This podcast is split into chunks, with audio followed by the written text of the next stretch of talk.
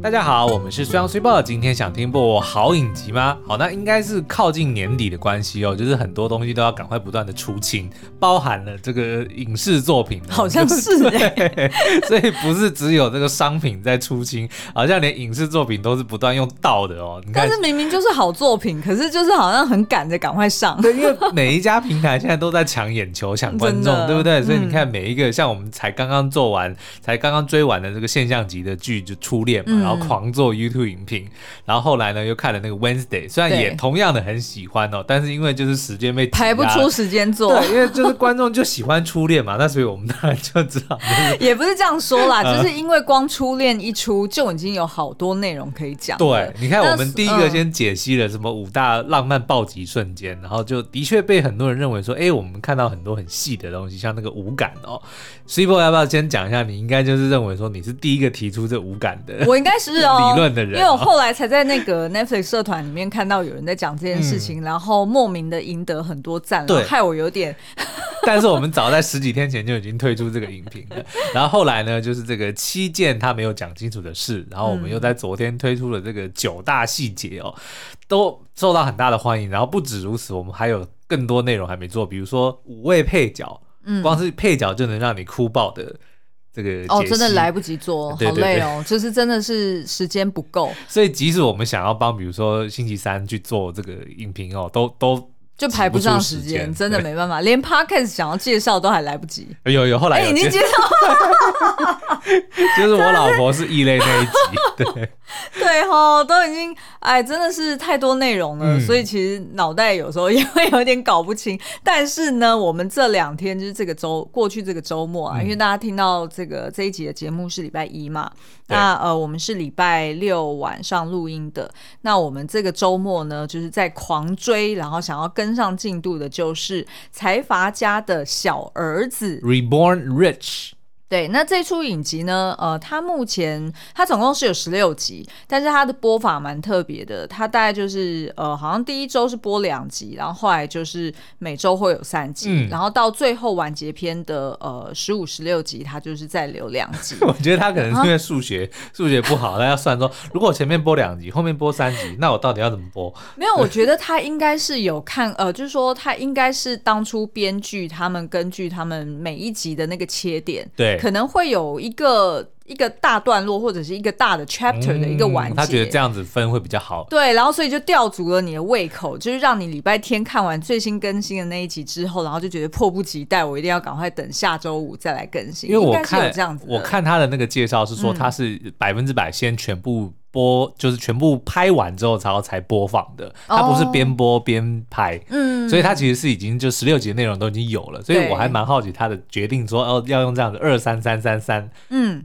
然后二，而且收尾，而且呢，它其实啊也有一个同名漫画是在那个 Line Webtoon 上面，就是正在连载，嗯、所以其实它同步也有漫画可以让你追进度。但是呢，都没有人会知道结局。没错，没错。嗯、然后我，所以我在猜，他可能一开始就是他可能那个剧本本来就已经都写好，然后最后的真凶啊，或者是最后的主角的发展，他全部都已经。确认好结局了，对，但是他就是把它做成不，就是说根据不同的平台，嗯、他决定说，呃，平台特性再让它克制不同的做法，对，所以它播出的时间可能也会 somehow 需要去。呃，同步那个漫画的进度吧，oh, okay. 因为它总不能某一个平台是提前先爆雷，对，对，对，对不对？那另外一个平台它可能就那个收视就没有那么好，好所以真的很聪明。嗯、对对对，好，那现在呢已经跟播到，就是我今天是礼拜六，我们已经追到第九集，嗯、待会晚上应该就会有第十集。对，反正听众朋友们在听礼拜一听这一集的时候呢，就是已经跟播到第十一集了。没错没错，嗯、那所以呃超过一半了，然后我们非常推。推荐大家去追哦。那所以这个 Reborn Rich。他一听呢，就是你就会觉得说，哎、欸，但是不是跟那种什么金汤匙的故事很像？嗯、是没错，对，其实是有一点类似哦。因为呢，他在海报上面就有一个很清楚的 tagline，写的就是这是一个有关重生为仇敌的血脉的故事。哇，我觉得他这个下标真的是哎、欸、下的很好，因为我们最近就在学写剧本，欸、然后我们的制作人就跟我们讲说，嗯、你一定要在一句话之内就完全的能够。把这个人事第十物全部写出来，然后要要引人入胜。对，对，对，所以你看，重生为仇敌的血脉，对，就完完完完全全就已经交代了这个 这部剧要怎么。没错，没错。所以第一个亮点就是它是一个穿越时空的剧。对、嗯，那那个穿越时空，它用的设定就是。呃，主角先死，嗯，然后后来呢，哎，就投胎到某一个人身上，然后那个某一个人他是在历史上有存在过的，嗯，对，所以等于是说他就重生为另外一个人，对，然后呢，仇敌呢就是指的是这个财阀家，嗯，也就是说，呃，大家看那个韩国的作品看到现在，应该都有一种共通的一个。印象或者是一个大的方向，就是他们对于财阀真的是深恶痛绝。他们很很讲究社会正义哦，然后社会正义造成社会不公不义的最大一个 罪魁祸首 就是财阀，然后通常就是会长，对不对？所以呢，这个就是呃仇敌就是这个主角的呃，就是他原先工作的地方，所以就是一个呃大的集团哦。那再来呢，就是的血脉，的血脉的意思就是说他具。居然重生成为那个会长的小孙子，对，那所以我才觉得很奇怪，为什么要叫做财阀家的小儿子？其实应该要叫做财阀家的小孙子啊。小儿子听起来会比较有那个，就大家一般通到通常听到小儿子这个词是比听到小孙子来的多啦。呃，这是没错啦，但是呢，就只是要 clarify 一下，那为什么不真财阀家的小孩子就好了？或者是财阀家的后代子孙，有点越来越白话就不美了哈。嗯、好，那所以呃，这个故事呢，其实基本上你就想象，就是里面包含有商战，对不对？嗯、因为等于是你可能呃，就是原先是在这个。呃，集团里面当一个呃小小的员工，但是呢，当你死掉之后，然后再重生投胎，哎，结果你居然变成他的小孙子，嗯，那这时候就有牵扯到说，呃，你会遇到在这个。集团里面各方势力的那种宫斗，对，然后就是当然会有很多商战的剧情，商场如战场的这个争斗。对，那其实呢，这个商战 versus 宫斗呢，其实它是不同的规模。对，也就是说，宫斗通常大家就很清楚，就是在这个权力的家族里面，嗯、哦，就是集团里面的势力的这个争夺。对，那可能是亲戚之间、兄弟姐妹之间，嗯、哦，你就想象类似像这个会长，他就有点像康熙。啊对对对，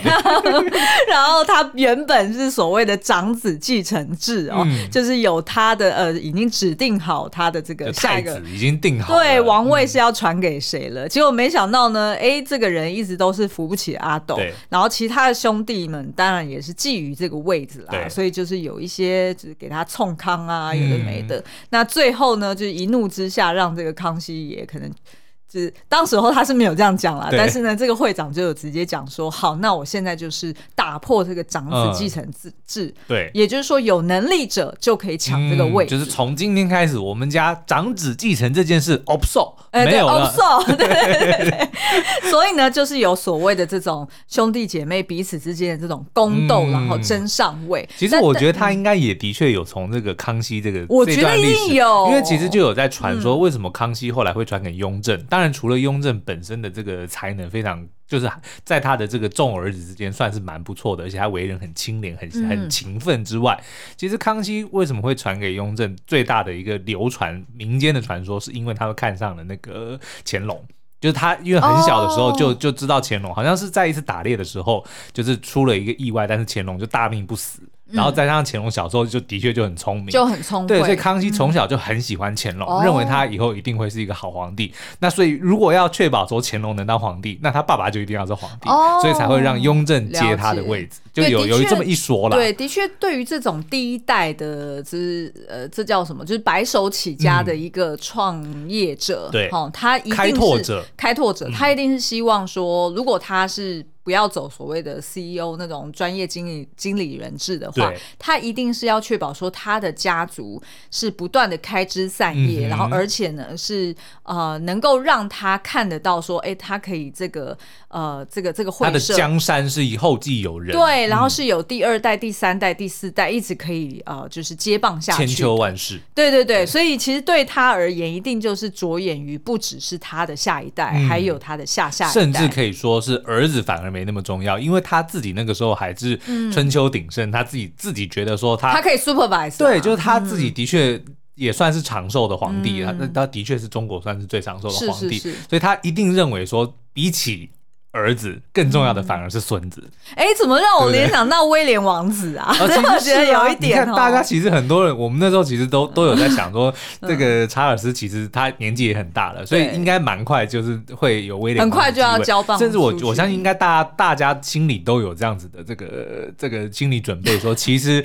查查尔斯只是一个过渡。虽然这样对他讲有点不好意思，因为他当了七十年的太子。你还记得呃前阵子就是呃。这个 Queen 刚过世的时候，嗯、大家的的确就是在英国的这个舆论来说，他们就有讨论说，哎，那这样子就是全国的这些呃。就是政府单位的那些符号，就原本的什么 ER 吗？甚至货币啊，对，就是都要换成就是目前查尔斯，呃，就原先的查尔斯王子的他的缩写。对，那所以这样等于是大量的浪费公帑，就是他以他们的这个 观点来说是浪费，大家都很不好意思说，可是也许没过多久又要再换。对对对，就是又浪又要再浪费这样子。但是你真的也不能。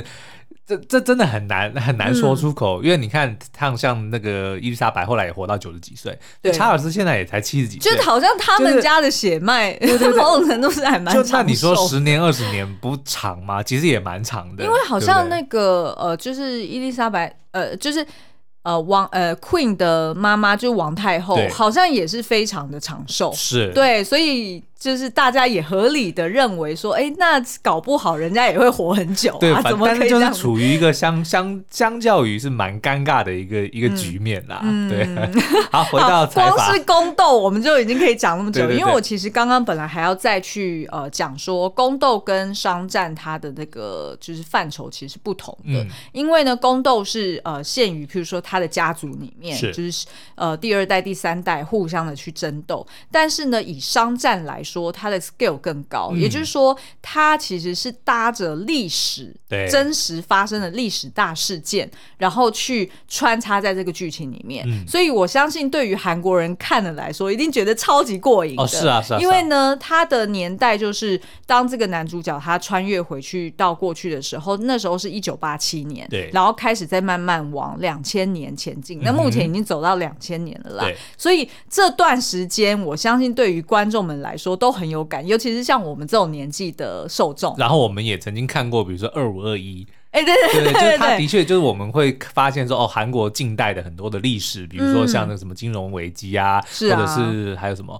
哦，好，我本来就是准备要我来讲的，结果你就不要记得金融危机。好了，好，OK，它其实呢，就是譬如说从呃八，就是一九八七年开始，就是那时候可能就是呃韩国。开始要迎接来他们的这个总统第一次的总统直选，对，好，所以就是政治开始有一些动荡，所以对于这个家族来说，他可能就要想说，哎，我是不是要行？它不叫行贿啦，它叫做 sponsor，就是、嗯、呃押注，就是押宝政治现金的、啊，对政治现金。哦、那所以那时候其实就有一些大事件是呼应当时候就是八零年代的这个韩国呃选总统的这件事情。然后后来呢又有所谓的半导体，嗯，也就是说在呃就是接近九零年代的时候，那时候就是半导体主要的 player 其实就是美国跟日本。对，那相信大家就是如果有跟着我们。在看那个 A V 帝王的时候，嗯、应该就有印象说，我们那几集讨论 A V 帝王的时候，我们有讲到，就是有关呃，就是八零年代开始，日本不断受到美国打压嘛，因为就是日本崛起，对崛起的太厉害了。嗯、那所以那时候其实是有关呃，就是一些呃货币政策，然后跟金融金融的一些政策，然后让日本就是进而就是。从此开始展开了没落的二十年。对，好，那所以呃，等于是说那时候的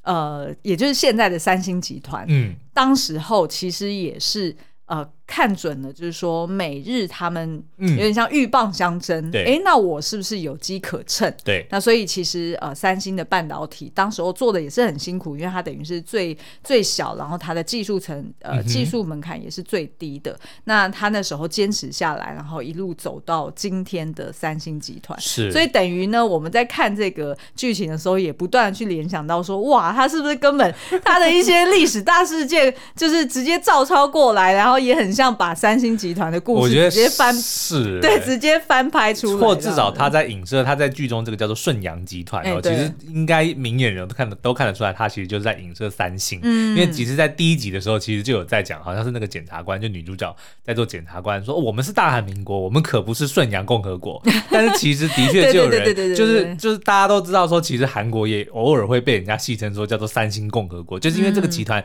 实在是太大了，然后他占这个国在国家的这个地位实在太重要，甚至还会影响到不只是这个数以十。几十万人的这个生计之外，对，其实甚至还会影响到政府的一些政策。嗯，没错没错。那再来呢，就是呃，呼应你刚刚说的，会有一点联想到二五二一这出剧一样，嗯、因为其实呢，它有蛮多的这个时间线其实是重叠的，对就是所谓的九七年到九八年，就是呃那个亚洲金融风暴那、哦、对对对那个那个时期，因为那时候就是。等于是说，金融风暴之后呢，这个韩国他们呃整个国家破产。嗯、那但是呢，这个这个国家的人民其实是很有向心力的，他们就是集体开始呃捐金一个金对捐黄金，然后不要不要误会捐黄金，捐黄金 然后救国的运动哦。嗯、那所以其实这个剧情在二五二一里面也有出现。对，但是为什么提到说这个其实也是呼应到社会正义？因为呃，在财阀家的小儿子里面呢，男主角就有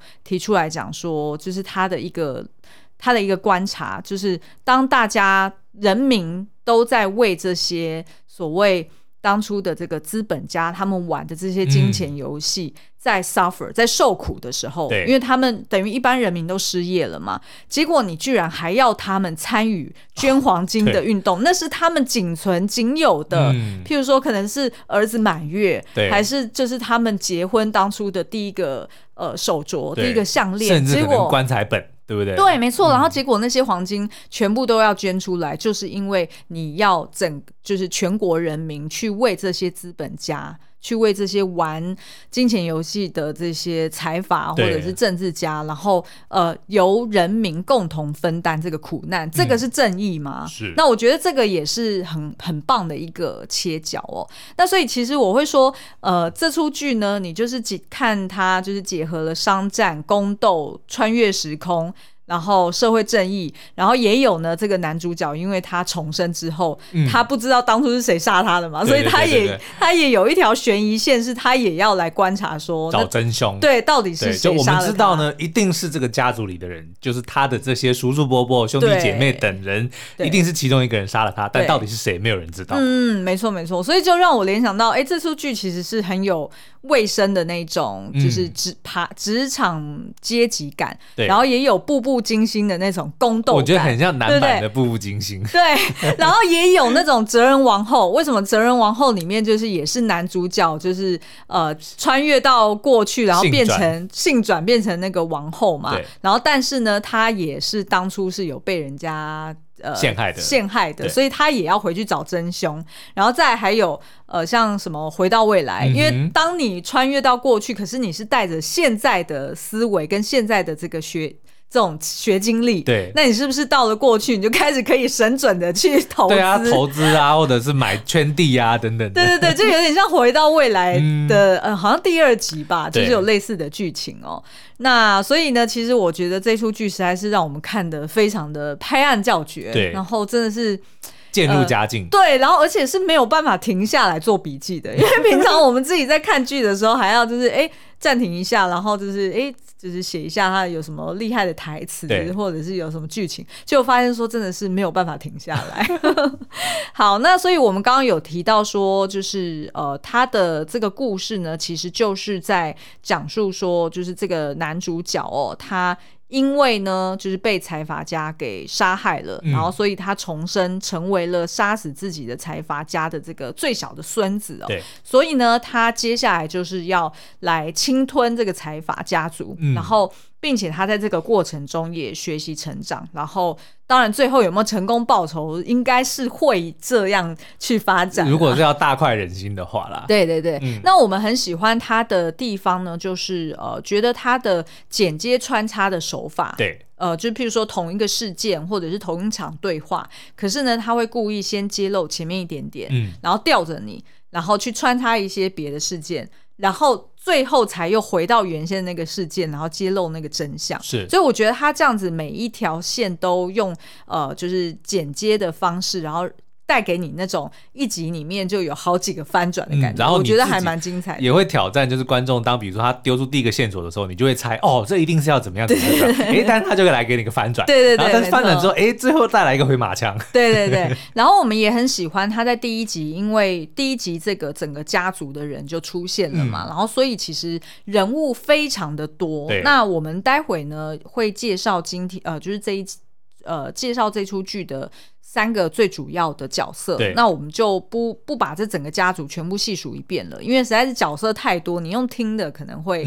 嗯就是听过去可能听不懂，但是呢，我觉得他很棒的，就是他用代号的方式来帮助大家快速理解，是是是，对不对？就是呃，如果是最主要的人，就是一之一，对，然后他的伴侣就是一之 at，没有，他是他是按照那个他的这个长幼有序嘛，对对对，所以会长好像没有代号，反正会长就是老大，因为当时候就第一集会长已经死了，哦，对。对对对，所以一呢就是代表长子。二代表次子，三代表就是三女，然后四是小儿子嘛。嗯，那所以像一之零就是这个本人嘛，对不对？然后就最大的，对对对，就是长子，就是一之零，然后一之 at 就是他的这个夫人。那一之一呢，就是代表是长子的第一个儿子。对，所以如果长子的第二个儿子就是一之二，就以此类推。所以二儿子的长子呢，就是二之一，如此这样子。对对对对对。所以我们的男主角他后来重生之后，就是变成四之二，就是最小的最小的。对，没错没错，就是这样子就很快帮助大家。在第一集马上就知道说哦，那个权力分布就是长幼有序是怎么样？对对，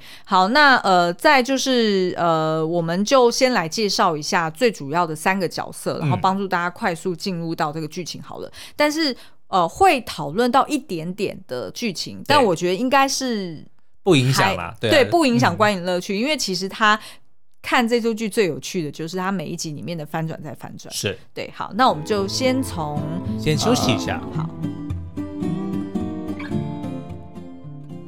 最主要的角色呢，当然就是由宋仲基所主演的这个四之二，哎，对对，四之二哈。那可是呢，我们先介绍一下，就是他在还没有投胎之前，也就是比较可怜的时候哈，嗯、他叫做那时候他叫做尹炫优哈，嗯、然后他就是呢，在这个顺阳集团的一个企划部里面的一个小组长，对，好，那他。呃，一开始出场的时候，在第一集里面，他就是一个看起来是呃文质彬彬，然后非常有对，任劳任怨，然后非常有能力的一个呃四十岁的一个男子哦。那他呢，其实是家里面看起来嗯也不是很好过，所以其实他爸爸跟他的弟弟都是靠他在养，然后他妈妈已经过世了。那对他而言呢，就是效忠这个顺阳集团呢，就是一切。嗯，因为呢，他其实是呃，好像没有念大学，他就是高中，应该是高中毕业，然后他就来到这个公司，然后慢慢的一路往上爬。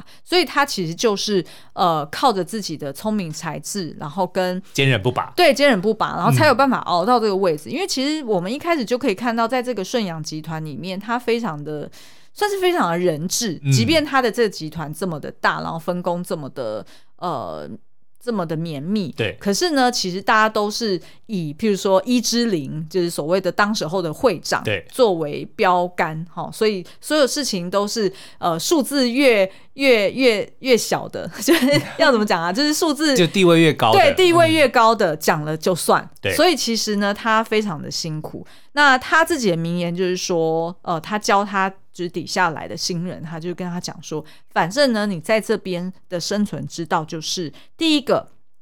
接收老板们的指示的时候，嗯、不要拒绝。哦、然后第二个，你也不要去问为什么，你也不要问就是是什么原，就是什么原因，你都不要多问。好、嗯，那第三个呢，就是你也不要各自己。私自的做出判断，嗯、觉得说哦，这样子不符合道德吧，或者是呃这样子不对吧，你就都不要，你就是听命行事，就当个傀儡工具人就对。对，结果呢，嗯、这这他即便是呃就是死守这样子的生存之道，然后也活到现在了，但是呢，却刚好在这个所谓呃呃，就是权力交接或者是权力斗争斗争的这个白热化的期间呢，哎，他就成为一个被牺牲的棋子哦。所以当然他就是在第一集想当然了就死掉了嘛。对对。那所以在他死了之后呢，他投胎发现说，哎，他怎么变成一个好像才十一岁的一个小孩子？是。而这个小孩子叫做岛俊。那这个岛俊呢，他就是成为了这个集团里面四之二、嗯、哦，也就是最小的那个儿子的，的最小的儿子，对的最小儿子 哈、哦，所以、哦、OK，maybe 就是因为这样子，所以他就叫他的小儿子的小儿子，然后就是简称啦，对，对，那所以呢，这个就是他就。带着这个岛俊呢，他等于就带着我们刚刚说的这个尹炫优他的人生经历，嗯、也就是说，他记得完完全全他的上一辈子的回忆，他也知道他是被杀被杀死的，然后他就穿越回来到一九七呃八七年，然后他那时候呢，就是呃想到说他。呃，得要先弄清楚，就是现在的状况是怎样，然后想办法呢，在会长，也就是当时候的这个陈养哲会长，也就是这个集团的创办人，哈、嗯，就是在他面前，呃，想办法去力求表现。对对，那但是呢，他却发现说，哦，原来就是他为什么他一家人就是好像在这个顺阳集团里面没什么地位，嗯、就是老四。就是对，这就是因为呢，原来就是他的爸爸哈，就是他后来重生之后的这个爸爸，呃，其实是这个会长在外面生的私生子，嗯、然后后来呢才带回家养。对，那再加上呢，就是他这个爸爸也还算蛮有骨气的，嗯、就坚持说他不要在顺阳集团里面工作，对，他保持着自己的。呃，电影梦想要自己在外面白手起家，所以当时候的会长呢，也就觉得呃非常的刺心哦，就是呃要他就是确保发誓说，那他不会再回来插手顺阳集团的事情。嗯、于是呢，他就等于有点像不认这个儿子哦，所以就对他非常的冷漠。对，但是呢，就因为这个岛俊哦，也就是我们的呃男主角，他当然带着主角光环，嗯、然后不断的发挥他预测未来、未卜先知的这个能力对，那当然就是很容易，就是得到了这个呃爷爷的欢心哦，所以哎，他就慢慢进入到顺阳集团的一个核心。好、嗯，好，那所以呢，这个就是呃，就是先介绍这个是男主角，那再来呢就是呃男配角。但是其实我觉得他的、那个，我觉得他的戏份不输主角。对、嗯、你也可以说他是双主角。好，然后另外一位主角呢，就是由李新民所饰演的陈养哲。好、嗯，那他就是这个顺阳集团的白手起家的这个创办人哦。那他在一九八七年的时候呢，哎，大概就是六十岁。但是呢，在第一集里面，他其实已经过世了。哈、嗯，那所以这个李新民，呃，如果大家要就是。去回忆他的那个，把他的脸跟他的名字对上的话，你就可以想象，就是卫生里面那个是课长嘛，是，是男主角的老板。对。对，然后他也是最近少年法庭里面的那个检察长。对，女主女主角的老板哈、嗯，然后在他最近在 Disney Plus 有一部新的影集叫做《旧案寻凶》，对，就是演一个好像老探长吧，是不是？是是是，就是要他、嗯、他要去重破一次他以前的旧案呐，然后好像也会有第二季。那呃，李新民这个演员呢，他真的是演技精湛哦。他在这部片里面，因为他就是带着有一点乡音，哦，然后因为他当初呃创办这个呃顺阳集团的时候，他其实一开始只是一个在呃运输公运输业里面在开车的一个，好像是开粮行的，对、嗯、对对对的一个算是司机吗？嗯。他就是自己自己在白手起家，对自己在运米哦，然后慢慢的就是拓展了他的这个运输业，然后再就是 grocery 嘛，然后再就是进入到这个所谓的电子业，嗯，然后所以他后来才做了半导体，所以等于是说他的呃，他一切都是靠他自己打拼而来的。那他呢，其实是有两个呃，就是有三个儿子，然后跟一个女儿。对，那他的。呃，就是大儿子跟二儿子呢，现在就是在他的集团里面，就是为他分担工作，所以就是还蛮重要的角色。嗯、那的确，他们也是未来男主角一个争斗的对象。大阿哥跟二阿哥的概念，对，没错。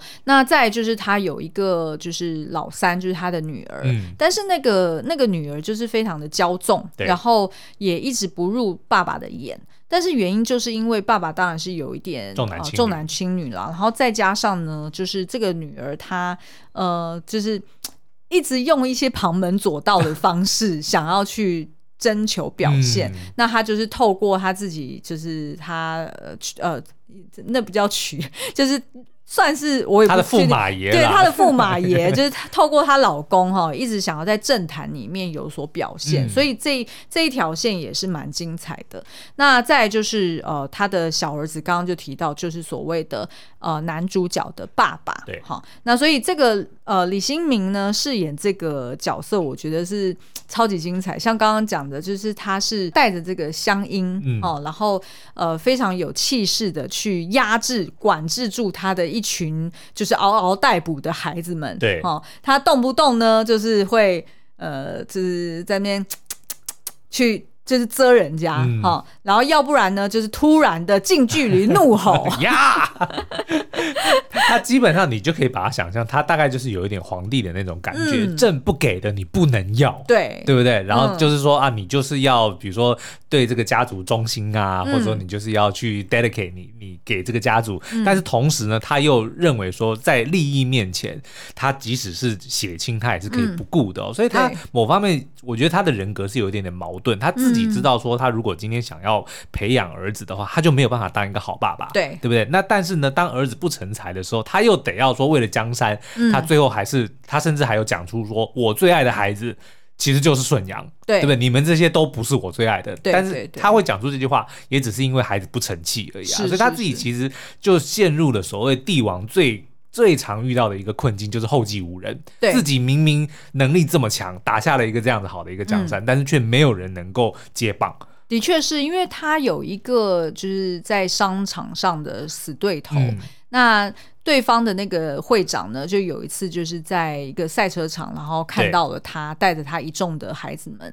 然后对方就直接讲说：“哦，我可是有五个像我一模一样的人，嗯、哦，意思就是说他可能就是有五个 CEO，对，专业经营人，但是呢，你却只有你一个人，嗯、因为呢，其他你的孩子根本就是比不上你，都不成才。对对对，嗯、所以其实我觉得，呃。”虽然你可以一开始感觉到说，呃，好像是呃，这个故事有点是把这个财阀当做是反派，嗯，来来扮演。对但是呢，渐渐的你会从李新民的这个演技，或者是他这个角色本身的这个挑战上面，对，你会越来越同情他。是，而且你知道他现在遇到最大的挑战是，好不容易他的这个子孙里面有一个成才的，嗯、就是我们的男主角，哦，对，就是这个叫做怎么岛。岛俊，叫做岛俊，明对好不容易是一个成才的，嗯、但是因为这个岛俊他其实是转身而来的，是他已经把财阀当成是他的敌人，是的，所以他的这个孙子其实是就是要跟他为敌，是，所以他最。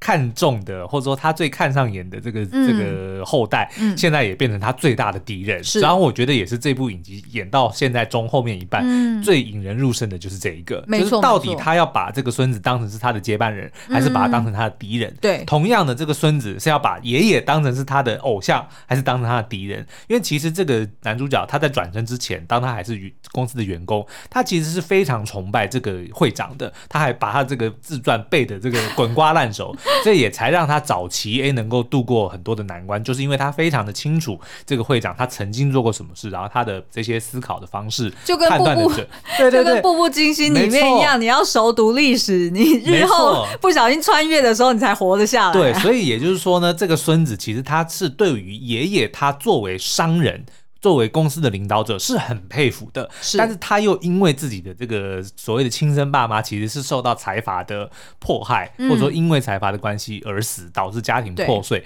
所以他其实自己本身也陷入了一个很大的矛盾。嗯、所以我觉得这个就是这部剧目前精彩的地方。嗯，好，那接下来呢，其实我觉得这个女主角的这个戏份应该也会越来越重了，嗯、因为如果你在第九集以前看，你就会发现说，呃，这个女主角申炫斌呢，她的发挥空。空间其实很少，好像可有可无。对，然后而且你甚至会一度觉得说，那个女二，也就是这个男主角的大嫂，对你甚至觉得那个女二的还比较抢眼。就是我很少看到一出韩剧是女主角可以消失好几集，然后我们都不会怀念她的。对，那这个角色呢，就是有申炫彬啊，就是大家如果有看过《机智医生生活》里面的那个冬天医生，嗯、就是很可爱，然后有一点萌萌的那个冬天医生，不洗头的，对，所饰演的。那呃。他饰演这个角色叫做徐文英哈。嗯、那呃，他呢其实是呃，算是一开始出场的时候，我们就知道说，哦，他是被大家称作为财阀的阴间使者的一个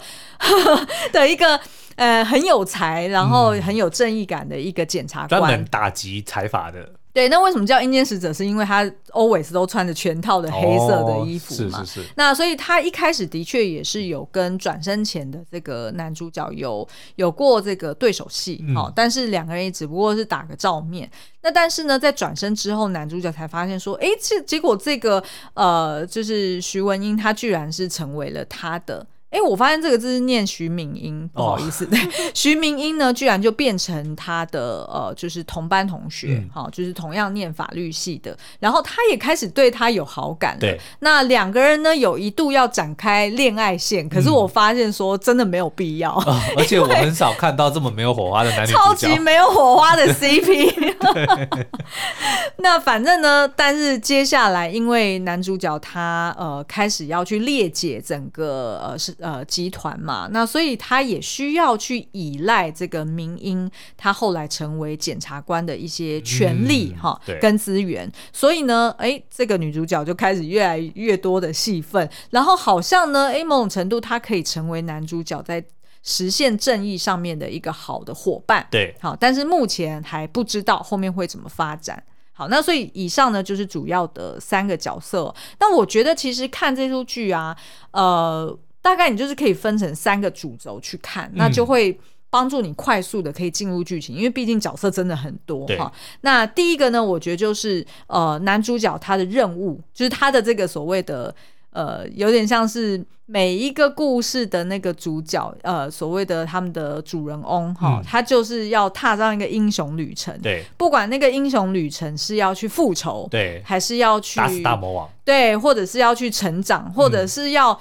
对抗自己的心魔。嗯、其实目前看起来在男主角身上都有，所以他目前表面上的任务就是要去列解顺阳。嗯。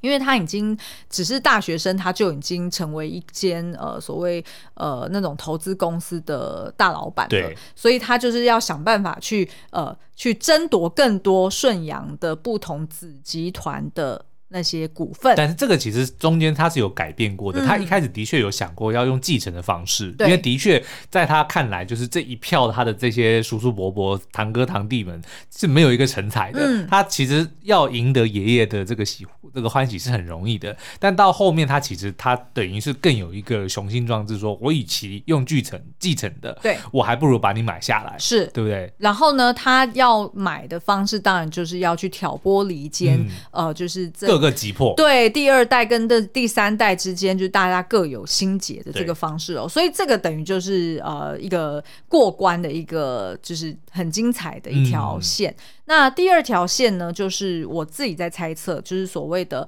社会正义，实现社会正义的这一条线。对，但是呢，因为它同时也要扣着呃，就是从八零年代到目前，就是千禧年之后的一个、嗯、呃韩国他们经历过的。重要历史事件，对，也就是说，男主角他得要顺应着这个历史事件，嗯、他不能去改变历史。对对，那当他又想要实现社会正义，可是呢，这时候的，就是我们大家都知道，这时候这个当下的。呃，韩国它有很多社会正义没有办法被实现，对，不管是哦、呃、什么三星集团独大啦，或者是呃就是首尔的房价啦、贫富差距啊等等，嗯、就是我们已经知道说，哎，这个历史走向已经是目前这个样子的。对那男主角当他回到过去的时候，他要怎么去实现社会正义，而且又不能改变历史走向？嗯、那在这个过程中，他会不会因为在列解呃这个顺阳的过程中，他就发现说？顺阳可能对于韩国来说已经是大到不能倒了，哦、我可能不能去，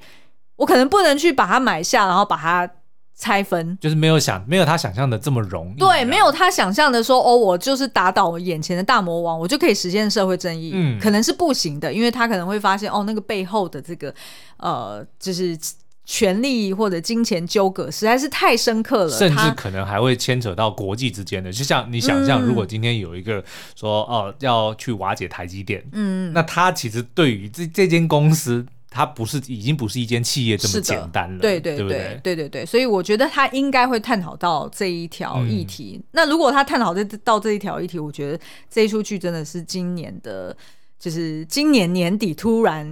神尾对神尾一线的一匹黑马，是，是真的是会很强哦。因为我觉得这议题是可以讲到很深刻的。嗯、那第三条当然就是比较呃。他如果对，如果最后要收尾，他要收的好的话，很有可能会被大家骂的，就是所谓到底你重生的设定是怎么？对啊，我觉得这是现在是一颗最大的炸弹，我要看编导要怎么去拆 去拆，因为等于说他，我们先讲一下，就是在第一集，他就在悬崖边被人家被黑帮开枪打中头，是，然后就摔下这个悬崖里面嘛。那然后呢，接接着他意识恢复的时候，就已经来到了，已经重生了，对，就已经变成那个小儿子了。那但是这一件事情，那所以到底是什么呢？是他真的重生了，还是这一切都只是他的梦？完全没有任何的。哎，对，有可能是黄粱一梦哦。那如果最后是黄粱一梦，他死前的那个梦，那我跟你讲，等着被骂，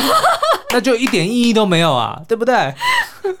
也不会啦。如果就是以台湾网友的方式去讲说，嗯、哦，就是 PTT 上面不是通常都讲说。呃，我昨天梦到一个什么什么事件，其实就是在爆料。对，那但是那就只是抒发情绪的，或者是爆料的一种做法，你就你就很难拿来做作为一个影集的，就是收尾。哦，对，因为他前面也没有也没有任何的暗示，像你看我们之前讲什么步步惊心，什么责任王后，都会说哦，他掉到海里，就是总会有一个这种所谓的。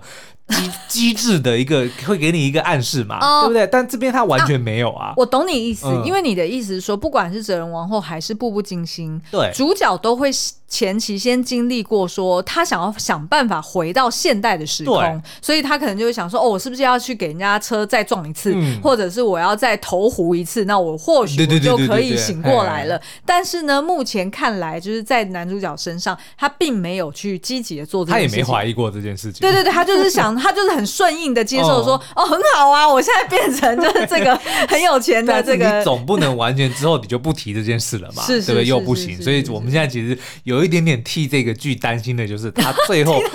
到底这个东西他要怎么去揭露，或者怎么自圆其说，嗯、我们就等。然后以及就是那到底当初就是下令去开枪的这个真凶是集团里面或者家属里面的谁呢？嗯，好，那以上呢就是我们对于财阀家财阀家的小儿子的介绍哦，嗯、那非常推荐大家也跟着我们一起每周来跟播。是，嗯、好，我们后续应该还会再制作更多的解析啦。嗯、所以呢，如果你想要听诶某一个角色或者说某一段剧情线的解析的话，也欢迎到 Apple Podcast 底下五星留言告诉我们哦。好，今天节目就到这边，下次再见，拜拜，拜拜。